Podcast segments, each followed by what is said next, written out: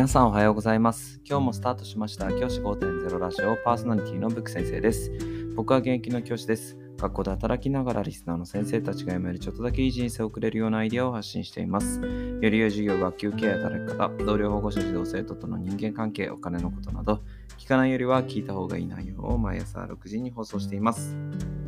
通勤の後から10分間聞き流すだけでも役立つ内容です。一人でも多くのリスナーの先生たちと一緒に良い教師人生を送ることが目的のラジオです。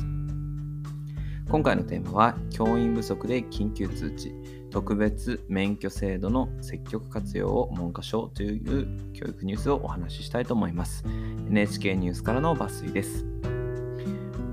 新年度がスタートして教員不足が全国的に問題になっています。文部科学省は教員免許がなくても知識や経験がある社会人を採用できる制度。これが特別免許制度になるんですがを使うように全国に緊急で通知をしました。4月の始業時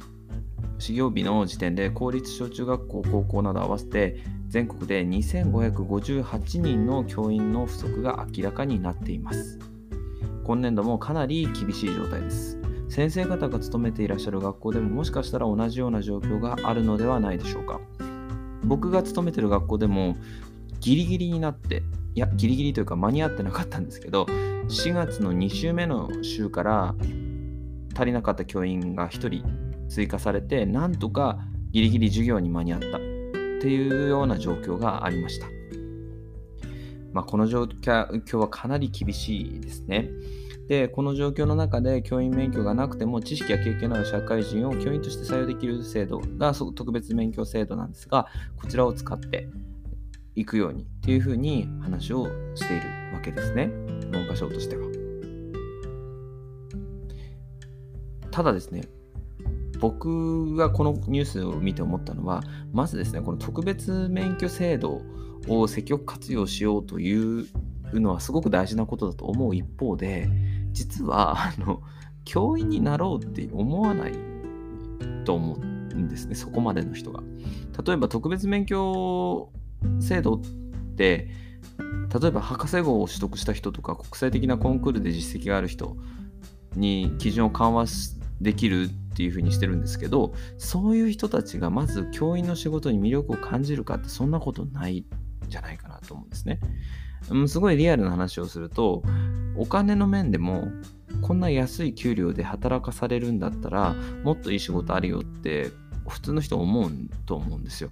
まあ、そうやその仕事をしてる僕が言うのもなんなんですけど、だから、実はこの制度を積極活用してよって言っても人が集まらないんじゃないかなというふうに僕は思っています。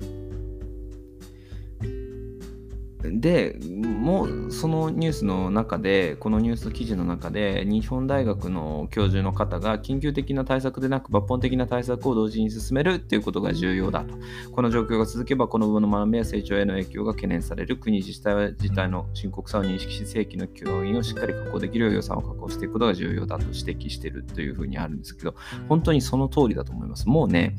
あのこの付け焼き場の政策をどれだけしたところでこの状況は埋まらないと思います。僕が考えるこの状況を打破する方法はもう一つしかなくて教員の地位を上げること。要は教員の給料を上げること。ですね。そして教員の仕事がブラック化しないこと。要は教員になる環境整備。これしかないと思うんですよ。これをしなければおそらくもうこの状況は解決しないと思います。そして僕はこの学校の先生という職業がどんどんどんどん質がかなり落ちた状態をになっていくというふうに懸念しかありません。実際問題も現状僕が勤めてる学校僕が勤めてる地区の中でもかなり教員の質という意味で不安なところが大きくなってきています。僕が勤めてる学校、まあ、地区だと大きな学校なので、やっぱり優秀な先生がたくさんいて、その部分が、その質が低下してる部分をうまくカバーできている、ギリギリのところですけどね、カバーできているところもあると思うんですけど、他の学校の話を聞くと本当に悲惨で、授業がままならなかったりとか、例えば学力向上なんかいう目標を掲げてるもののもうまず授業がまずままならないしっていう状況あとは学級経営もうまくいかないしっていう状況がもうどこの学校でも起きている状況ですね。この状況で何をこれ以上あのできるかっていうことを本当に文科省は考えるべきだと思います。特別免許制度、これも大事なことだと思います。これで人を集められるのであれば、それに越したことはないと思います。ですが、現状それが可能じゃないから、こういうふうに教員不足が起きているわけで、この問題を解決する方法は、もう本当にインセンティブをつけるしかないと思うんですね。この学校の先生になることによるメリットを大きくアピールしていくしかないと思います。その面で、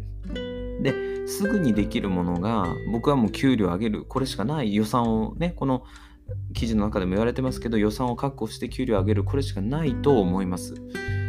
現状すぐにこのブラック的な働き方を変えろというのは難しいのででも給料はとりあえず確保されている。一定以上望まれる金額以上を確保できている状況があればこの仕事に就くって人も多いと思うので増えるとは思うのでそういったことをしないでもうお金も増やさない。そして仕事の内容も楽にならない。あとはが現場の先生が頑張ってね。この状況で教員不足なんです。どうしたらいいでしょう。っていうのはあまりにも無策だと思います。やはりこの状況を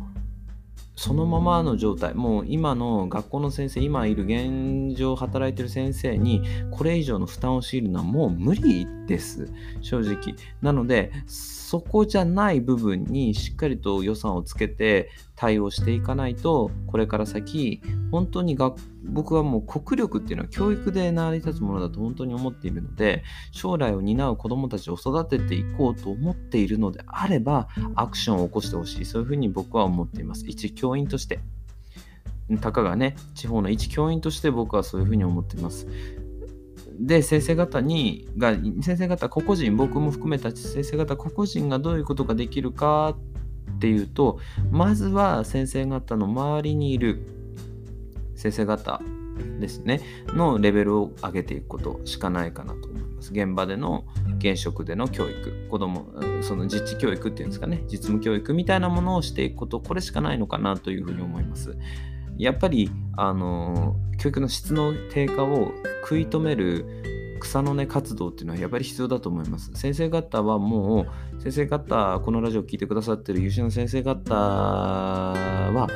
もう、こう、公認を育てるというか、もうチームとしてもう学校の中で人を育てていくしかない状況が今現状、リアルな状況としてあるわけなので、そういった意識を持って行動してほしいというふうに思います。だから僕も今、実際に今1年目の若い先生なんかが、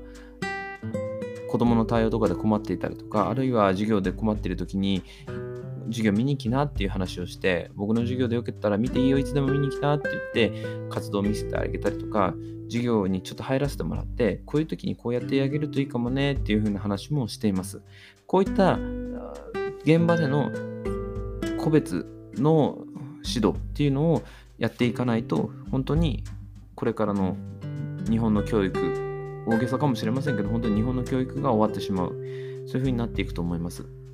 草の根活動、僕たち一教員ができることを一つずつやっていきたい。そういうふうにこのニュースを見ながら思いました。教員今日は教員不足についてのニュースを取り上げました。じゃあ今日はこの辺で、起立例着席、さようならまた明日。